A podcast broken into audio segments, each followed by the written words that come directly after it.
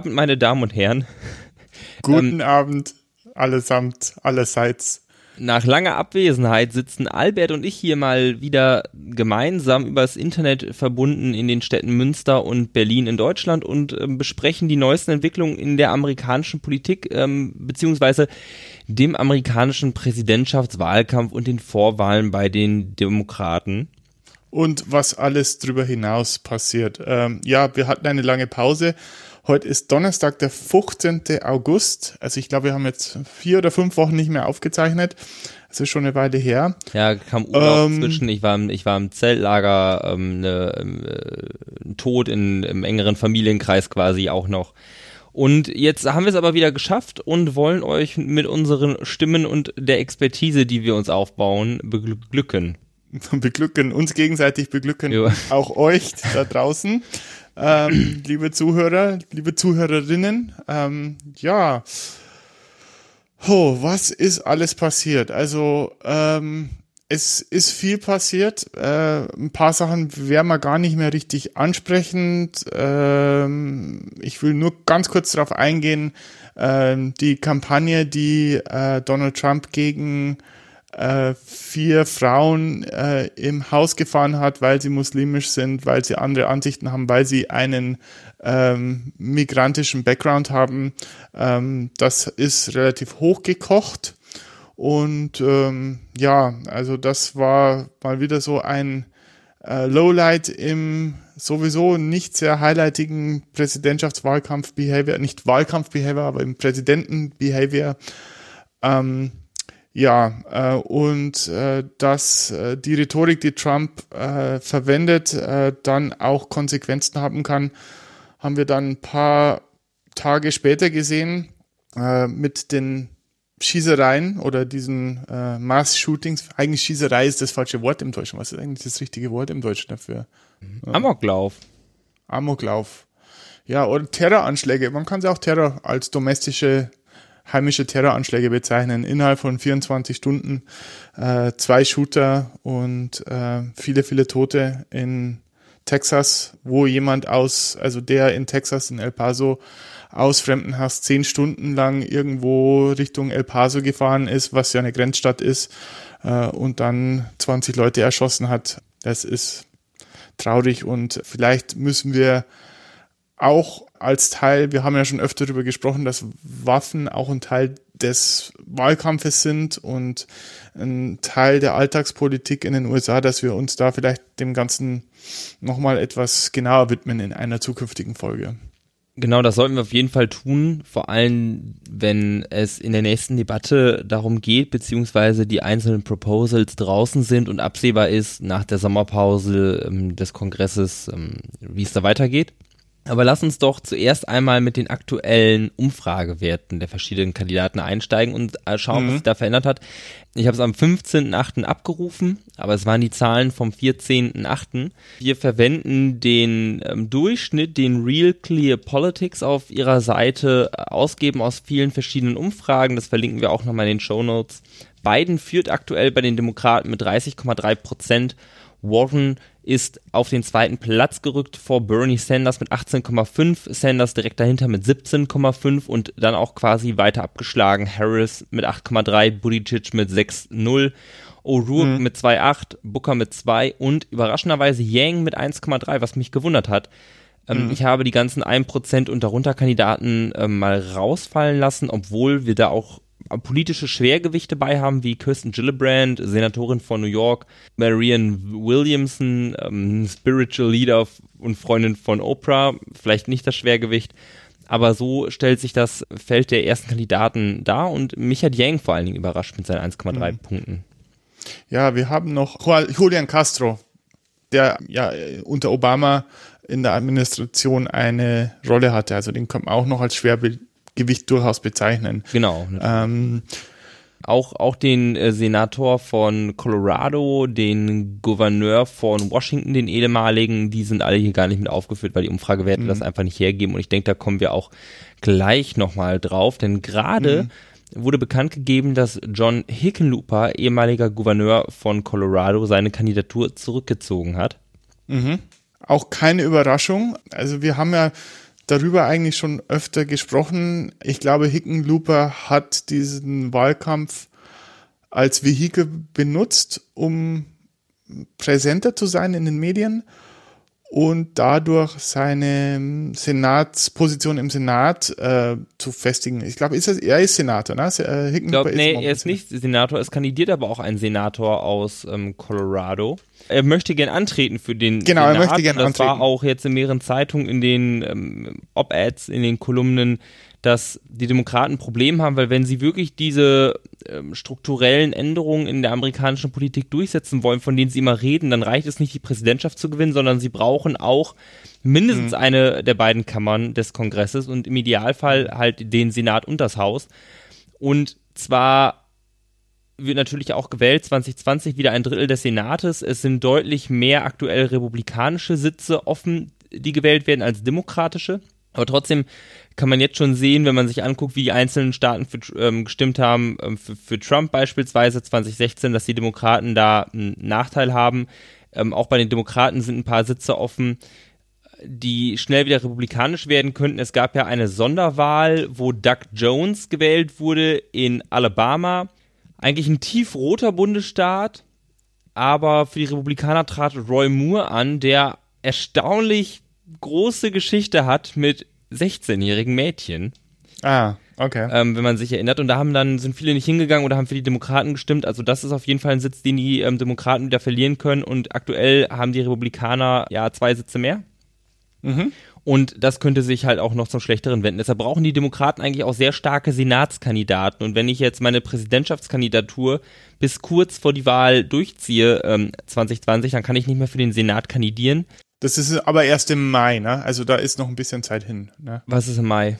Im Mai musst du praktisch die Kandidatur klar machen für den Senat. Genau, das stimmt, aber man muss ja auch Wahlkampf machen. Und wenn mhm. sich jetzt abzeichnet, ich komme einfach nicht über die 1%, vielleicht schaffe ich es mich nicht mal für die ähm, Kampagne zu registrieren, dann muss ich ja vielleicht mein Gewicht nehmen und auch meine Ressourcen und die neu verteilen. Und John Hickenlooper macht das jetzt. Wahrscheinlich wird er für den Senat kandidieren äh, und für, für den republikanischen Sitz, der in Colorado noch offen ist. Und auch ein O'Rourke wurde aufgefordert, von einer lokalen Zeitung oder vom Chefredakteur der lokalen Zeitung doch für den Senat zu kandidieren. Der hatte ja 2018 mhm. fast gewonnen äh, ganz, ganz knapp gegen Ted Cruz in Texas, was seit ähm, Jahrzehnten republikanisch geprägt ist. Und das wäre ein wirklich großer Wurf für die Demokraten, wenn sie da Fuß fassen könnten. Mhm. Und ja, deshalb also wird auch wenn Texas demokratisch wird, dann äh, ist es fast so, als würde die Hölle überfrieren. Ne? So ungefähr kann man sich das vorstellen. Genau, das gleiche bei Stacey Abrams in Georgia, mhm. wo auch gesagt wird, okay, bitte kandidier doch nochmal. Ähm, das wird sie jetzt wahrscheinlich nicht tun und für den Senat kandidieren. Sie hat eine Kampagne gestartet, eine Non-Profit, die versucht, Wählern ihr Recht zu geben, also ähm, Stimmen, die nicht gezählt wurden, IDs, die nicht äh, registriert wurden und so weiter. Ja, Suppressed Voters nennt sich das. Genau, also Suppressed also sie, Voters. Also äh, Stacey Abrams ist selber schwarz und äh, das ist auch leider ein ähm, wiederkehrendes Thema in, in, in den USA. Man, es ist ja ein bisschen anders als bei uns. Man muss sich ja dort registrieren damit man wählen darf. Also es ist nicht so, dass man die Wahlunterlagen zugeschickt bekommt, so bequem wie es bei uns ist, sondern es erfordert eine aktive Handlung. Und leider ist es so, dass gerade bei ärmeren äh, sozialen Schichten, bei äh, Leuten, die schon Probleme mit dem Gesetz hatten, dass es denen erschwert wird oder unmöglich gemacht wird, äh, wählen zu dürfen. Und das sind aber oft natürlich auch demokratische Wähler und ähm, gerade in republikanischen Bundesstaaten ähm, passiert es dann gerne, dass ähm, solchen Leuten der Zugang nicht äh, gewährleistet wird. Dann gibt es aber auch noch die Sache, äh, Voter Suppression kann man auch sehen äh, mit den Wahlmaschinen und die Beeinflussungen von Wahlmaschinen. Also es ist relativ gut dokumentiert, dass diese Wahlautomaten, die in den USA verwendet werden, hackbar sind, beeinflussbar sind und äh, das gehört auch äh, für Stacey Abrams. Ich glaube, das ist auch ein Thema, dass sie ähm, diese Wahlmaschinen abschaffen möchte. Genau, das ähm, scheint ja generell ein Problem zu sein, wie auch registriert wird. Das ist in jedem Bundesstaat unterschiedlich. Manche haben so mhm. Automatic Voter Registration, das heißt, wenn du dir ein ähm, Führerschein holst, der Führerschein ist ja häufig auch eine Art Personalausweis, mhm. dann wird man automatisch registriert oder in manchen Bundesstaaten schon bei der Geburt. Ähm, in eher republikanisch dominierten Bundesstaaten kann es aber auch wirklich sein, dass man, wenn man einmal nicht gewählt wurde, aus der Registrierung entfernt wird und man sich am Wahltag selber nicht mehr registrieren kann und manche kriegen das gar nicht mit, dann wollen sie hingehen, wählen und plötzlich mhm. wird ihnen das ähm, verwehrt. Mhm. Dafür engagiert sich jetzt Stacey Abrams, aber die Frage nach dem Senat und nach 2020 bleibt bestehen. Und ich hoffe, da passiert noch was bei den Demokraten, weil sonst sieht es mhm. ein bisschen düster aus aktuell. Die brauchen gute Kandidaten was interessant ist, also Stacey Abrams spielt dieses Spiel und man muss das wirklich als Spiel betrachten. Ähm, also ich glaube auch nicht, dass alle, die jetzt kandidieren, wirklich Präsident werden wollen, sondern die haben alle ein oder zwei oder drei Pläne neben äh, nebenbei und das ist praktisch die Kandidatur ist eigentlich nur ein Puzzleteil des Ganzen. Stacey Abrams ist in Georgia und sie ist knapp gescheitert äh, daran, Gouverneurin zu werden von Georgia. Und sie will sich jetzt positionieren als eventuelle Vizepräsidentin. Und äh, Georgia ist nämlich einer dieser äh, Swing States, äh, die äh, gewonnen werden müssen. Und ich glaube, es ist, wenn man Georgia gewinnt, noch einen anderen, ich glaube Pennsylvania, ich bin mir jetzt nicht sicher, dann fehlen im Prinzip noch zwei, zwei Stimmen also zwei Stimmen dem, äh, aus dem Electoral College und dann hat man die Präsidentschaft sicher. Weil das quasi die Swing States sind, oder?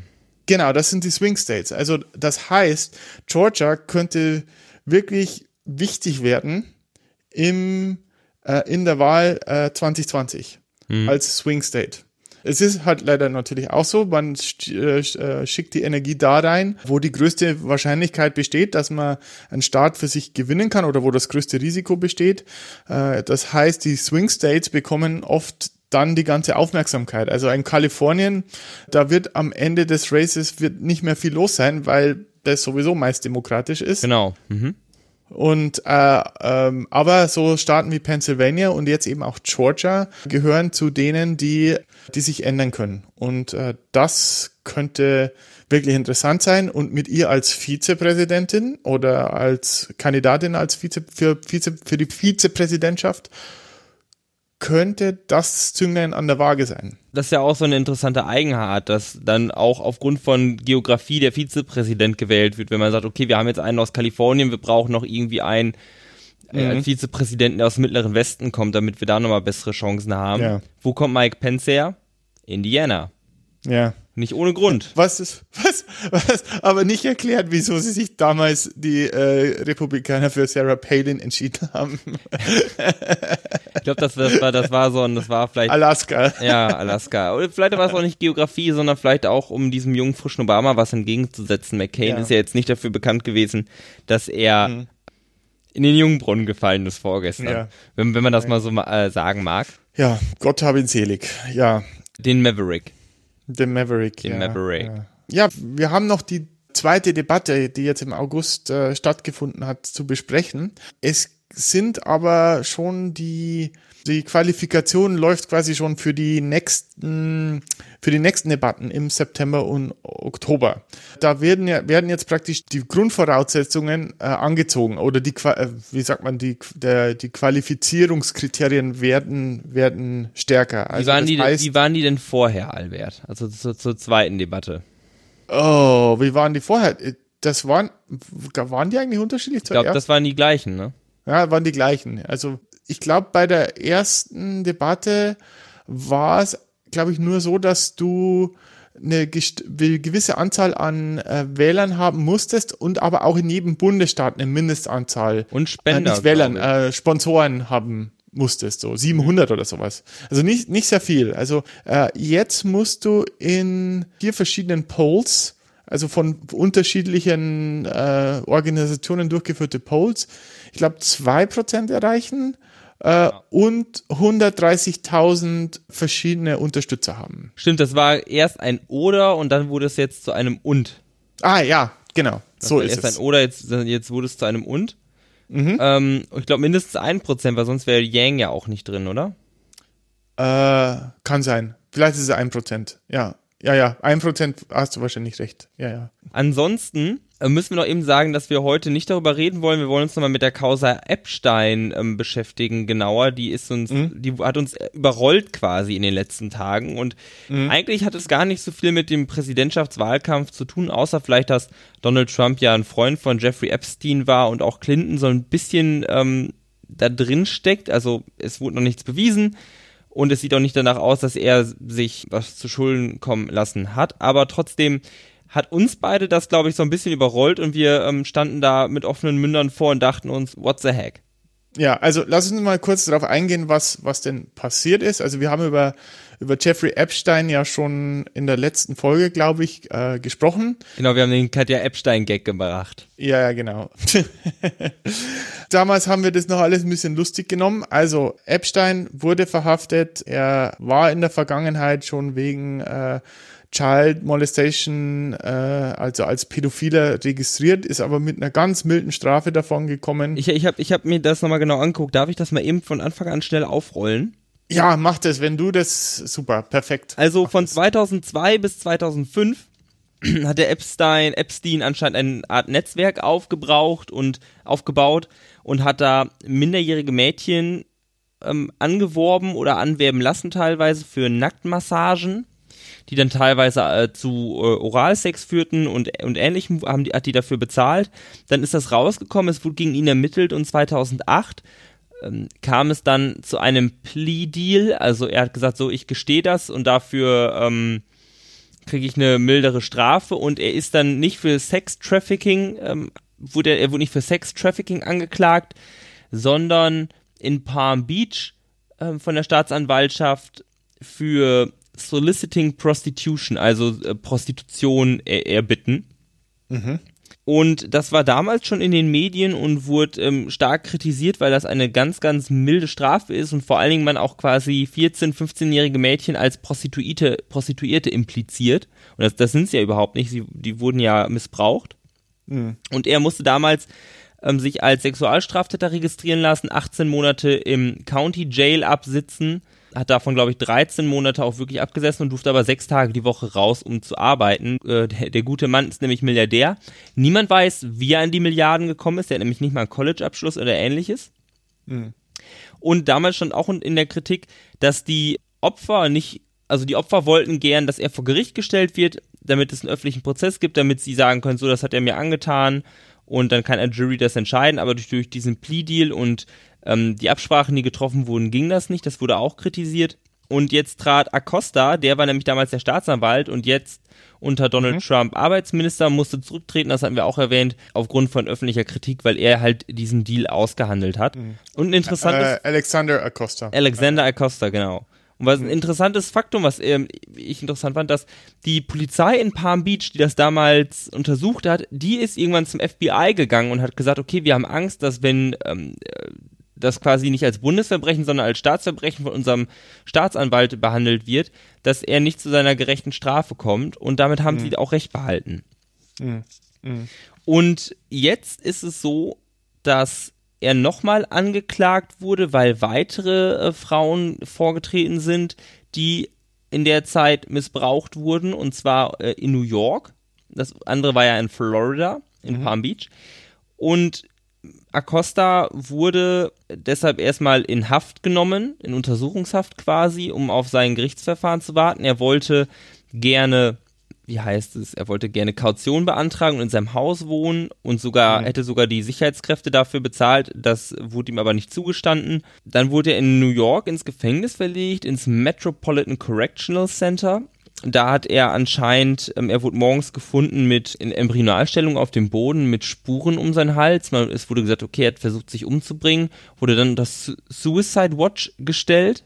Genau, das war am 23. Juli, war das. Genau, e genau exakt. Er wurde unter Suicide Watch gestellt und jetzt vor zwei Tagen oder vor drei Tagen kam die Meldung, dass er sich in seiner Zelle umgebracht hat. Hm. Und er war quasi wieder von der Suicide Watch herunter. Er hatte, war aber auch alleine in, in der Zelle und äh, äh, es, also was ich gelesen habe, es praktisch gab zwei Wächter, die ihn eigentlich alle 30 Minuten an, nach, nachsehen sollten, äh, ob äh, alles okay ist. Also, aber die sind anscheinend eingeschlafen und haben dann auch ihre, ihr Protokoll gefälscht. Und äh, dann ist er erst am Morgen entdeckt worden. Ja, das ist im Moment, was wir wissen. Genau, eigentlich wissen wir sogar noch ein bisschen mehr, weil diese Gerichtsakten aus 2008, die sind eigentlich unter Verschluss, weil es ein Zivilverfahren ist, glaube ich. Mhm. Nee, warte, stimmt gar nicht. Er hatte, also er hatte eine Frau, die war so, da ist man nicht ganz sicher, die war geliebte Freundin, beste Freundin, so fixermäßig unterwegs, mhm. Ghislaine Maxwell. Und genau. die hat auch geholfen, diese Frauen anzuwerben und die wurde angeklagt nochmal 2009. Und das wurde dann außergerichtlich geregelt und die Gerichtsakten sind bei so Zivilverfahren danach unter Verschluss. Aber jetzt hat das ähm, Gericht gesagt, wir veröffentlichen die, weil langsam das öffentliche Interesse deutlich schwerer wirkt als die Persönlichkeitsinteressen von Frau Maxwell.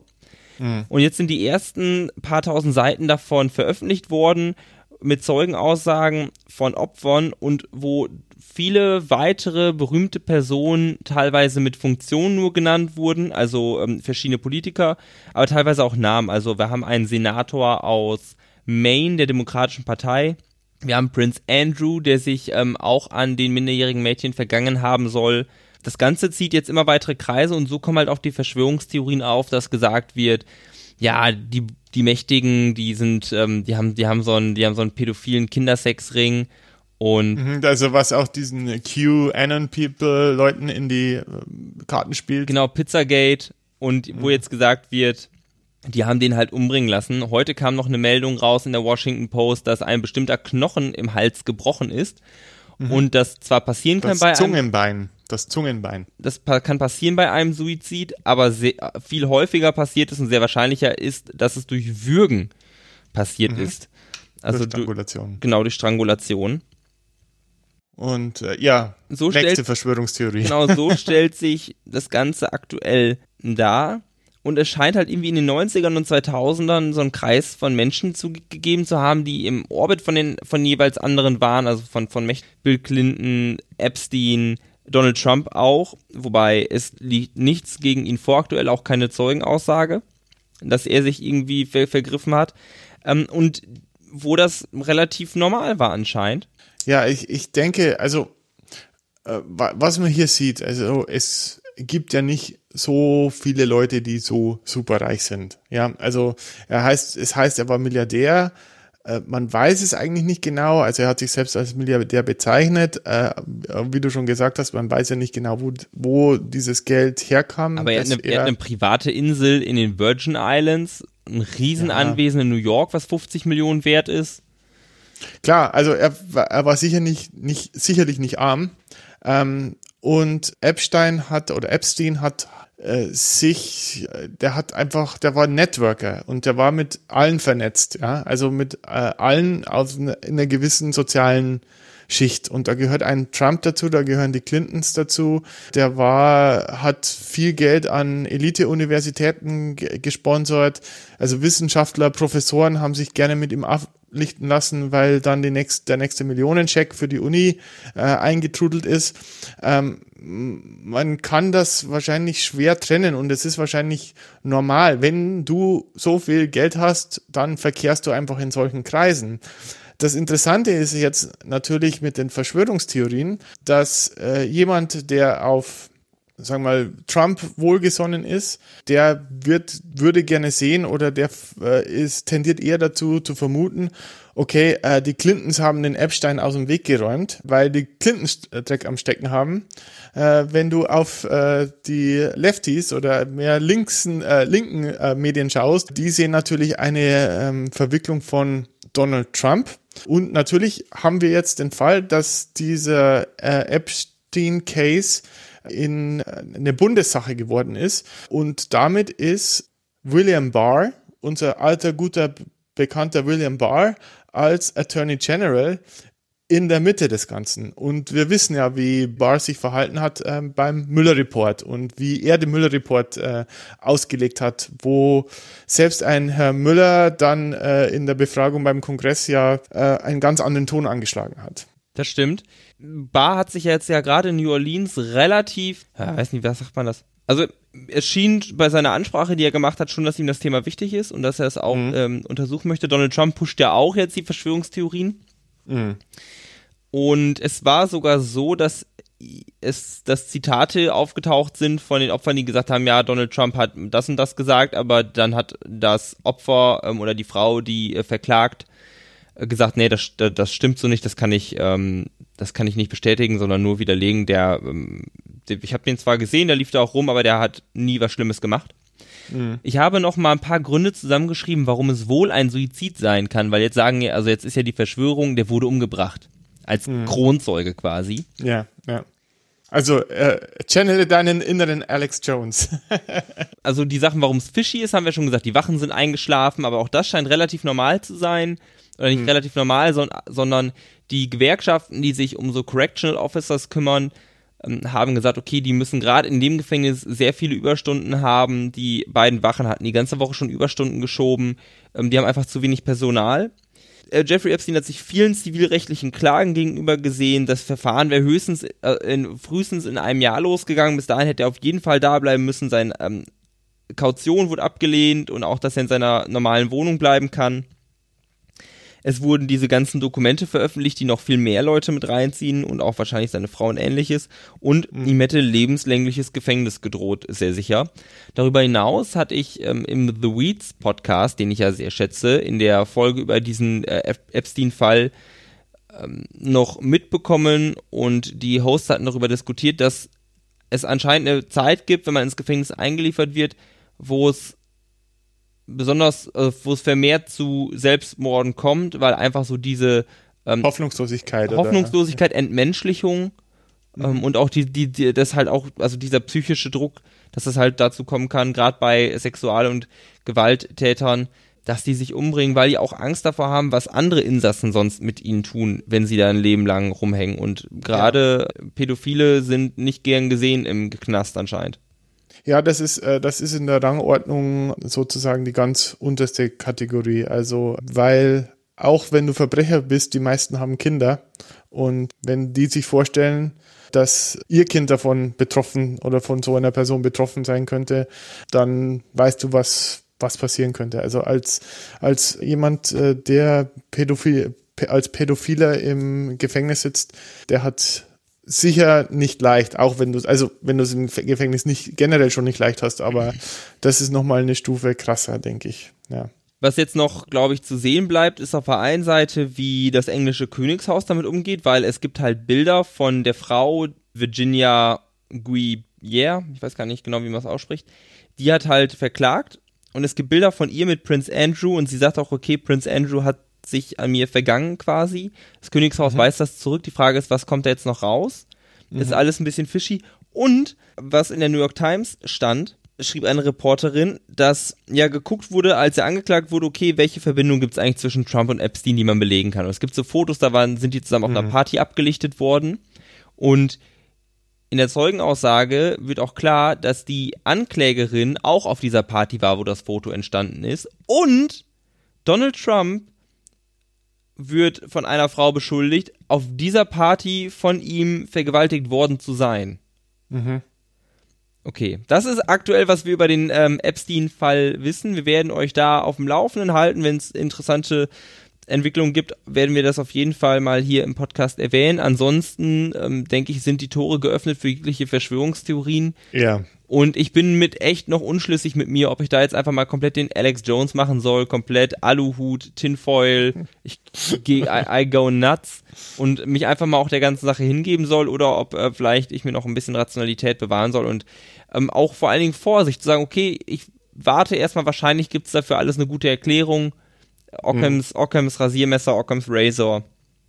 Schwierig. Ja, aber also wenn du deinen Alex Jones äh, gechannelt hast. Cha channelst, also dann wäre jetzt ja der richtige Zeitpunkt für Werbung und dann könnten wir so eine Jahresration an Dosenfutter bewerben oder sowas, so, wenn die Apokalypse kommt oder sowas. Ja, oder, oder so Proteine oder so oder Strike Force und jetzt reinbrüllend Turn the freaking frogs gay.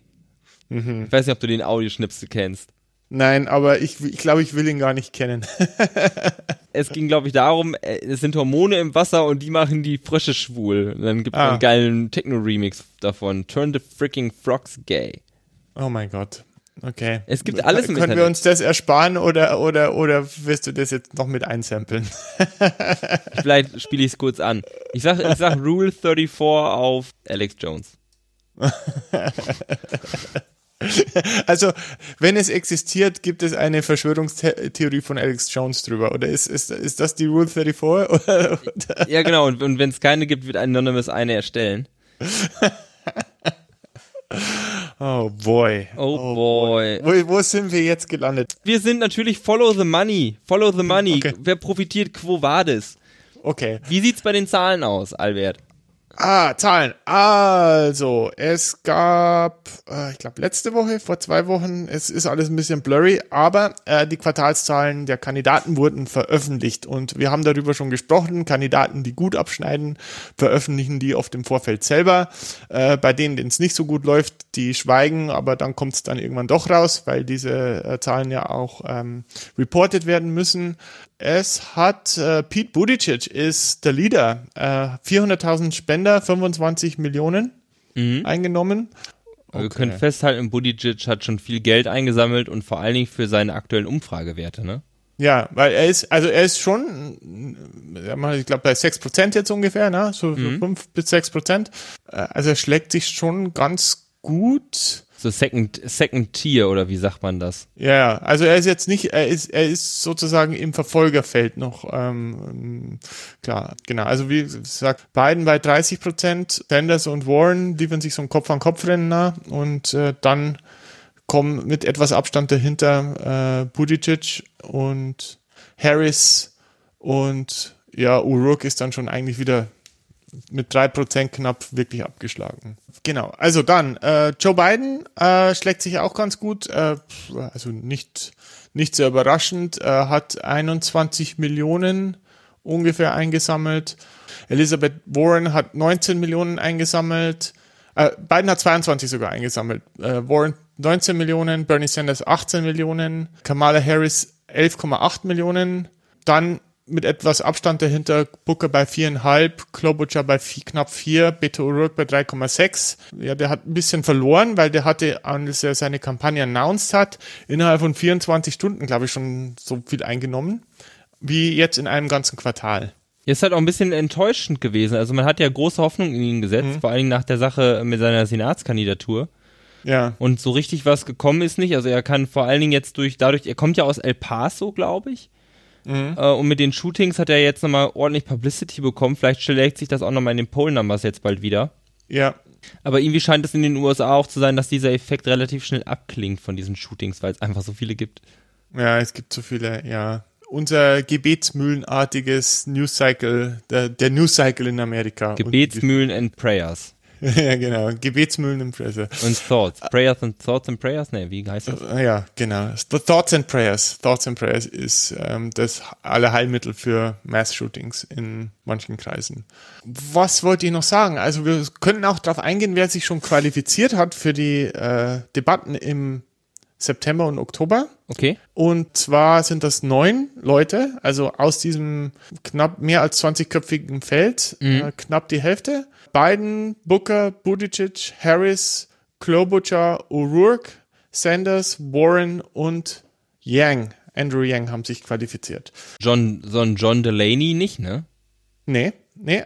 Die äh, laufen auch laufen auch nicht so gut. Also der nächste, der es schaffen könnte und wahrscheinlich wird, äh, ist Julian Castro und eventuell mit, mit ganz vielen Fragezeichen Tulsi Gabbard, die ich eigentlich ganz gut fand in der Debatte, aber das, ja, also für die anderen wird es schon sehr schwierig werden. Es gibt aber auch noch einen neuen Kandidaten, über den wollte ich auch noch reden, weil der ist, der macht es so New Economy äh, Startup mäßig, nämlich Tom Steyer. Hast du von Tom Steyer schon gehört? Ich weiß, dass es ein alter weißer Milliardär ist. Ein alter weißer Milliardär, genau. Passt das? Ja, so ungefähr. Also, der ist seit fünf Wochen erst dabei und hat im Prinzip schon die erste Hürde mit Donations übersprungen.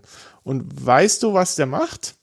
der hatte da ist hinter zwei Non-Profits mhm. beziehungsweise einem Political Action Committee und zwar Need to Impeach ist eine Non-Profit-Organisation, die darauf aufmerksam machen möchte, dass Trump äh, impeached werden sollte. Mhm. und äh, Next Gen America ist es ein Political Action Committee, äh, ein, zwar ein Environmental, also es geht um die Umwelt. Und er kann auf die Daten aus diesen beiden ähm, äh, Gruppierungen zurückgreifen. Das heißt, er kann diese Leute gezielt anschreiben. Die kennen dann Tom Steyer schon dadurch hat der diese Spenden und hat gesagt, hey, spend mir einen Dollar. Ja, also jetzt äh, macht sehr viel auch in Social Media. Also manche sagen auch, der zahlt jetzt äh, äh Mark Zuckerberg im Moment ganz gut. Es ist ein Deal zwischen Mark Zuckerberg und, und, und Steyer und Mark Zuckerberg profitiert. Kann ja wahrscheinlich auch quasi privat eine Werbung kaufen und die Werbung sagt dann aber, spend an meine Kampagne und so mhm. ist das Geld dann einmal da durchgechannelt und er kann diese ähm, Donor ähm, Anforderungen erfüllen. Genau, und er kann, ja genau, und was er, was er eben machen kann, er kann diese Leute, die äh, praktisch hinter diesem Komitee stehen oder sich dafür interessieren, auf der E-Mail-Liste sind, die kann er alle anschreiben und sagen, hey, spend mir doch da mal einen Dollar oder da mal einen Dollar, dann äh, ähm, hilft mir das bei meiner Präsidentschaftskandidatur. Also der verwendet sozusagen die Daten, die er sammelt, sehr smart, äh, um sich sozusagen zu boosten, äh, äh, selber zu boosten. Aber er muss natürlich auch die Umfragewerte jetzt noch schaffen. Das versucht er eben jetzt über die Facebook-Kampagnen und so weiter zu machen. Okay, ja, spannend. Ähm, wir wissen, wir wissen gerade nicht, wie er dasteht. Also bei Real Clear Politics hatten sie ihn nicht drin. Mhm. Mhm. Aber er ist erst, seit fünf Wochen dabei. Also das darf man nicht unterschätzen. Also er ist eigentlich genau eingestiegen, als wir die letzte Folge aufgenommen haben. Boah, ich bin mal gespannt, genau. ne? Ob das was wird. Ich kann das ja nie so einschätzen. Ich meine, wer, wer, wer kann das schon? Wer, wer, wer kann das schon zu sagen, okay, wie, wie, wie entscheiden sich dann, da, dann die Wähler? Mich würde mal interessieren, wie die Name Recognition Zahlen für ihn sind. Ich hatte jetzt mhm. die letzten Tage drüber nachgedacht, warum ich Biden immer so abgetan habe. Also, wir, wir erwähnen ja jedes Mal, wenn wir die Umfragewerte vorlesen, dass er ganz vorne ist und auch mit Abstand. Mhm. Ich glaube, wenn man halt Elizabeth Warren und Bernie Sanders vereinen würde, und das ist ja realistischerweise so, dass das irgendwann passieren wird, die beiden Lager, ähm, dann, dann nicht. Aber aktuell ist er ganz vorne und ich war immer der Ansicht, okay, der, der ist jetzt aktuell vorne, aber das hält ja nicht lange. Ja. Weil einfach er so eine hohe Name Recognition hatte am Anfang. Das heißt, wenn du gefragt wurdest, für wen stimmst du, und du sagtest, ja, den, den beiden, weil den, der war quasi der einzige, den du wirklich kanntest. Mhm. Und ich ging immer davon aus, wenn die Name Recognition bei den Leuten steigt, von Bernie Sanders oder Elizabeth Warren oder anderen, mhm. dann werden die im Endeffekt dann werden die im Endeffekt in den Umfragewerten sich an beiden annähern, beziehungsweise beiden nähert sich halt nach unten an, an die. Ja. Aber so richtig passiert ist das noch nicht und das könnte auch beim Steyr passieren. Deshalb würde mich interessieren, wie bekannt ist der? Mhm. Das ist halt die Frage, aber ich bin mir nicht ganz so sicher. Also ich, weil Biden hat schon gelitten und er hat sich auch schon einige Fauxpas geleistet. Also war das letzte Woche oder vorletzte Woche, als er wortwörtlich gesagt hat, dass arme Kinder genauso, also arme Kinder genauso talentiert und erfolgreich sein können wie weiße Kinder. Er wollte wealthy, also anstatt, er hat white kids gesagt, er wollte eigentlich wealthy kids sagen. Oh, ein Freudscher. Äh, ein freudscher Versprecher, ja, und äh, äh, das wird ihn noch lange verfolgen. Äh, und zwar nicht nur bei den Demokraten jetzt in, in der nächsten Debatte. Äh, du hast ja auch gesehen, in der ersten Debatte ist, ist er ja, ist er ja relativ scharf angegangen worden und da war ja Kamala Harris die große Punktesiegerin. Mhm. Das war, das kann man schon vorgreifen, in der zweiten Debatte auch nicht anders, wobei man sich dann auch auf Kamala Harris ein bisschen eingeschossen hat. Kann man dann in der nächsten Folge nochmal vielleicht ein bisschen genauer besprechen. Sehr ja. schön. Ja, was sollen wir noch besprechen? Sollen wir noch über Müller sprechen? Genau, Muller was at Congress. Wir hatten es ja schon angekündigt, die Demokraten hatten ihn herbestellt. Ich weiß gar nicht wie nett, sondern ich glaube, das war so ein Brief und relativ nicht optional. Subpoena. Genau, Subpoena wird gesagt, okay, du kommst jetzt vorbei und wenn er sagt, ja, wenn ich nicht will, dann, dann kriegst du halt Ärger also die Demokraten hatten sich ja erhofft bei der ganzen Sache, dass Muller aus diesem Report vorliest und vielleicht so nochmal ein paar Soundbites zusammenkommen für Podcasts in Deutschland zum Beispiel oder auch für, also für, für, für Wahlkampf-Spots, wenn da halt irgendwie ein geiler Schnipsel bei ist und er quasi sagt, nein, ich habe Trump nicht fully exonerated oder Trump ist schuldig oder sonst irgendwas. Mhm. Ähm, und wenn das gespielt wird, halt in den Nachrichten, dass dann halt die amerikanische Öffentlichkeit nicht weggucken kann und das vielleicht nochmal mehr Impact hat, wenn er selber aus diesem Report vorliest. Die Republikaner hatten wenig gehofft. Also die hatten, ne, die haben auch versucht, die Bühne für sich zu nutzen, letztendlich und sind äh, ihn angegangen, ob er denn, warum er denn so viele Leute hat, die Trump so scheiße finden. Und dann kam ja auch raus, dass Leute, die für ihn gearbeitet haben, in privaten Unterhaltungen geschrieben haben, wie schlimm sie den Trump eigentlich finden. Und ob er das wusste, also sind darauf ein bisschen eingegangen, aber jetzt nichts Wildes. Und Muller hat jetzt auch nicht besonders viel Neues gesagt. Er hat häufig auf den Report verwiesen. Er hat einmal gesagt, ganz am Anfang, als Jerry Nadler, der Chairman des Judiciary Committee, gefragt hat, haben Sie denn den Trump jetzt fully exonerated? Sagte Muller natürlich nein. Das kann man so halbwegs benutzen, aber ansonsten ist nicht viel passiert. Und das sieht man also, ja. Er hat eigentlich nochmal genau gesagt, was, was wir in der Müller-Folge eigentlich auch gesagt haben. Er hat ganz klar gesagt, wenn er, wenn ihn das Amt nicht schützen würde, dann wäre eine Strafverfolgung denkbar oder wahrscheinlich, sehr wahrscheinlich. Das hat er, hat er gesagt. So hatte ich es verstanden, ja. Ja, er hatte sich nochmal korrigiert an einer Stelle. Also nach mhm. der Mittagspause hatte er sich dann nochmal korrigiert, wo man nämlich erst dachte bei der Aussage, uh, das war jetzt aber ähm, schon gut für die Demokraten. Mhm. Also ich glaube, so genau hat es nicht gesagt. Die Republikaner hatten sich dann halt auch genau auf das eingeschossen, wo die gesagt haben, okay, sie haben jetzt das hier alles fabriziert und haben keine Entscheidung getroffen. Ähm, mhm. was, was, soll das hier? Es steht in dem Statut, dass sie halt legitimiert, diese Untersuchung durchzuführen, ganz genau drin, dass halt Conclusions reached sein müssen am Ende. Das ist nicht geschehen. Also mhm. ziemlich zahnloser Angriff und vor allen Dingen auch so ein bisschen intellektuell unehrlich, wie man das im Amerikanischen sagt. Nämlich, das hat die ja damals auch nicht davon abgehalten, die E-Mail-Sache von Hillary Clinton zu nehmen und damit ganz schnell ganz weit wegzurennen. Ja, ja, und auch ein, ein Ausschuss, einen Unterausschuss dafür zu bilden. Ne? Also. Genau. Ja, ich naja, habe noch, einen kleinen, ich hab noch einen kleinen Ausschnitt aus der Sache und da können wir vielleicht mal eben reinhören. The President has repeatedly claimed that your report found there was no obstruction and that it completely and totally exonerated him. Correct. That is not what the report said. And what about total exoneration? Did you actually totally exonerate the president? No. Da können wir es nochmal hören. Müller hat No gesagt, aber jetzt auch nicht was rhetorisch Großartiges oder ähnliches, wo man, wo die patriotische Seele geweckt wird in jedem Amerikaner.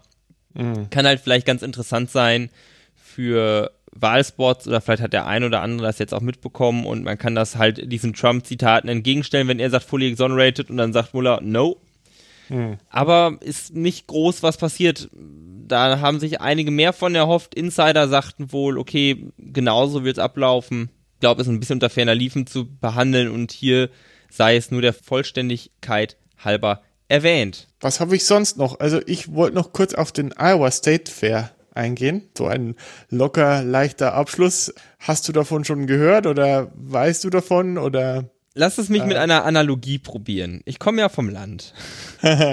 Und wir haben bei uns den Düstermühlenmarkt äh, in mhm. der Nähe von Ahaus. Oder es ist bei Ahaus, ist bei Shopping, da wo ich herkomme. Das ist jetzt auch bald, das ist jetzt auch bald wieder.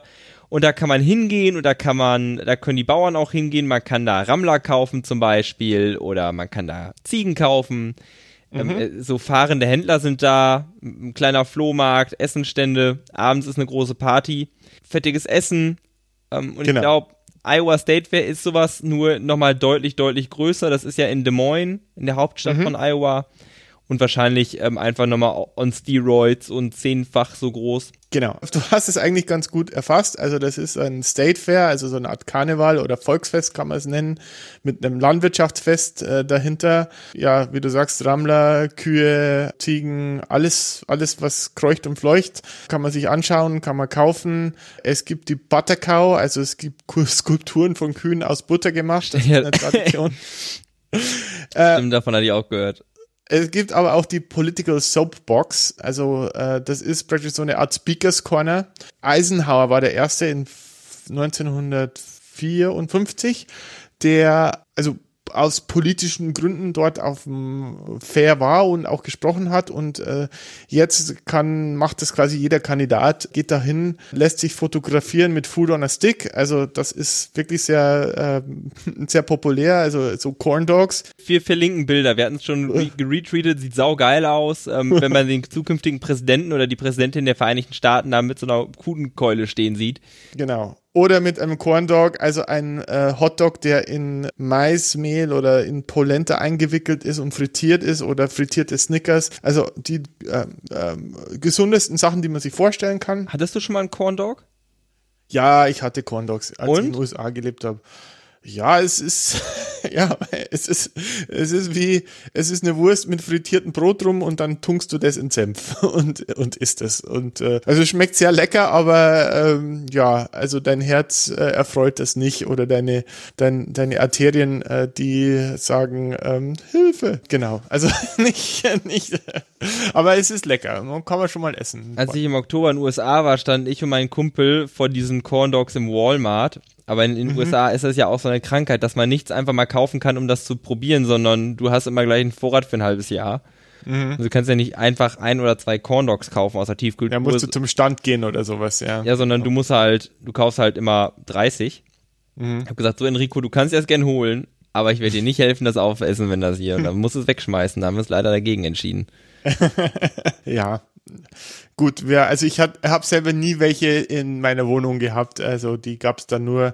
Es ist auch so ein Barfood. Also wenn du irgendwo in eine Bar gehst und ein Bier trinkst und so und so eine Sportsbar oder so und dann, äh, dann orderst du halt so ein Bucket of Corn Dogs für dich und deine Kumpels und dann isst halt jeder ein oder zwei.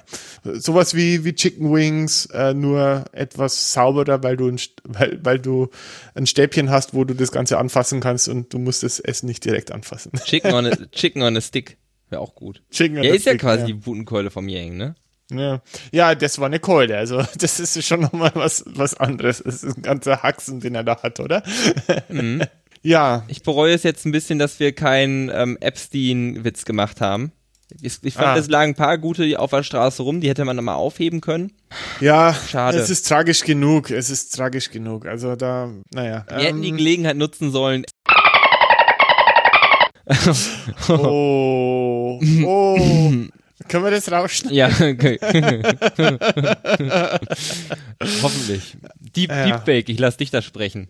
Ah, ja, genau. Ah, Oh, ha- hast du den Bill Hader Deepfake gesehen? Den, nee, ich habe den Joe Rogan Deepfake gesehen, wo er mit sich selber einen Podcast aufnimmt. Ah, Bill Hader. okay.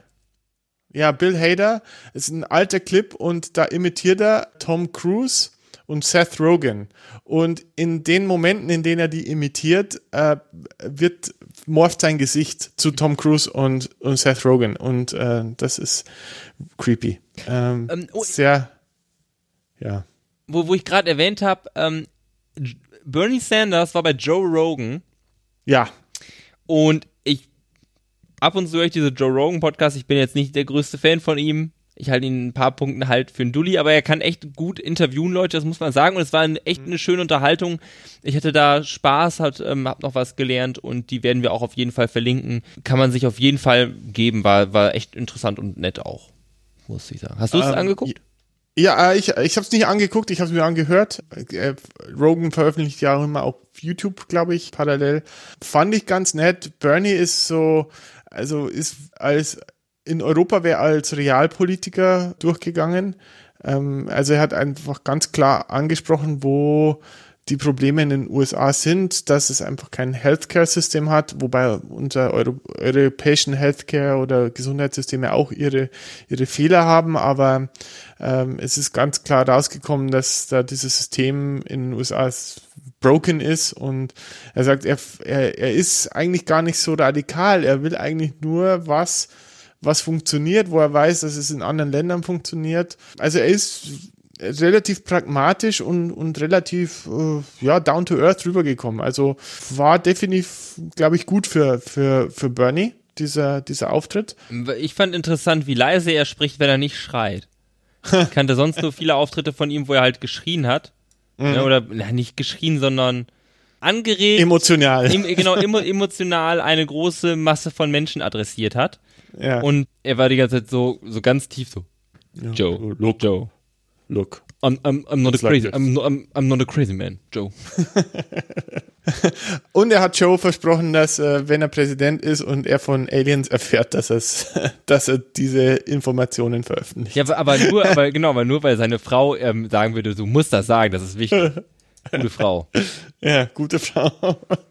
ja, Joe Rogan. Ja, ja. Also, na doch, also mh, war ein gutes Interview, hat, hat Spaß gemacht. Wo, was haben wir denn noch? Also ich äh, höre ganz gerne den äh, 2020 Election Ride Home. Das ist so ein, so ein ähm, täglicher Podcast auch oder Montag bis Freitag. Ähm, ist so snackable, so 10, 15 Minuten lang. Kann man, kann man ganz gut mal dazwischen reinhören. Mhm. Habe ich heute ähm, auch noch gehört. Mhm. Genau. Finde ich auch sehr gut. Ähm, der Typ ist, glaube ich, auch bei This American Life, habe ich dann heute auf Twitter gesehen.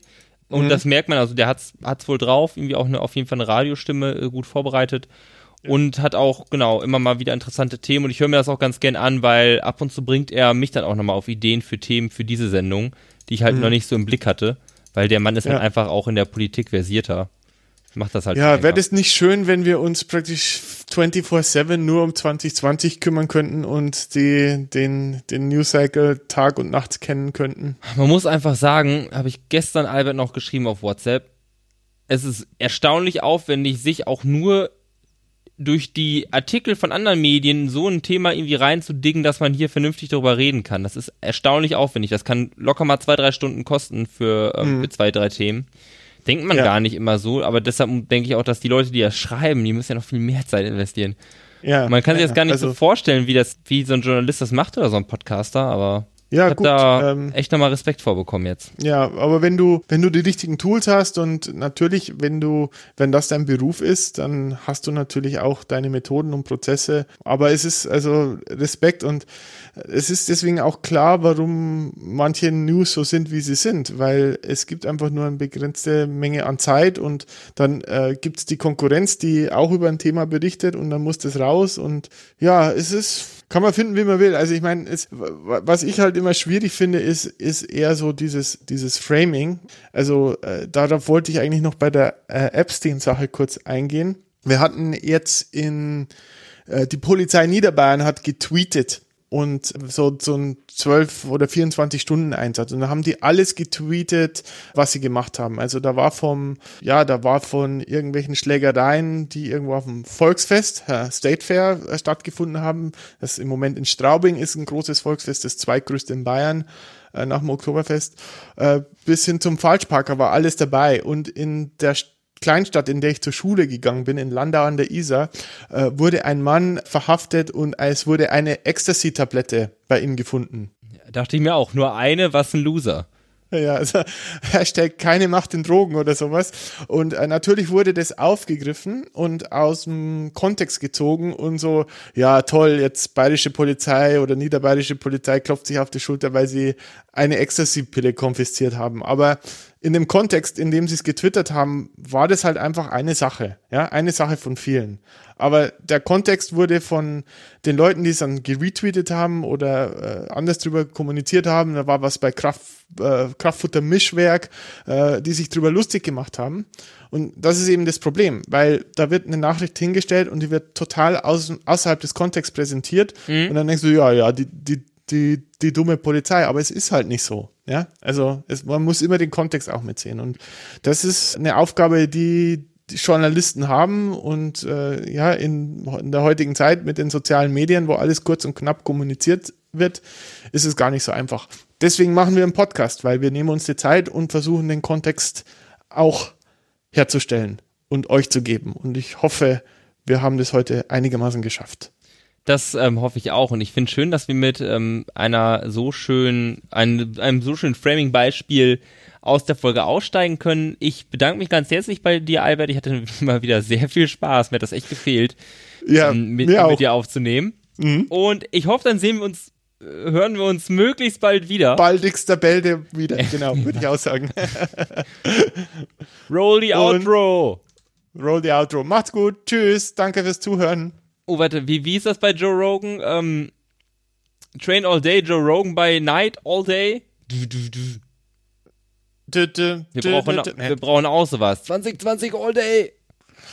2020 all day. Äh, ja, schreibt uns doch mal. Äh, 2020 bei Twitter oder hallo at zweimal20.de äh, oder 2020podcast at gmail.de oder googelt uns und messagt uns, wird uns freuen. Schickt uns genau. Corn Dogs im versicherten DHL-Paket.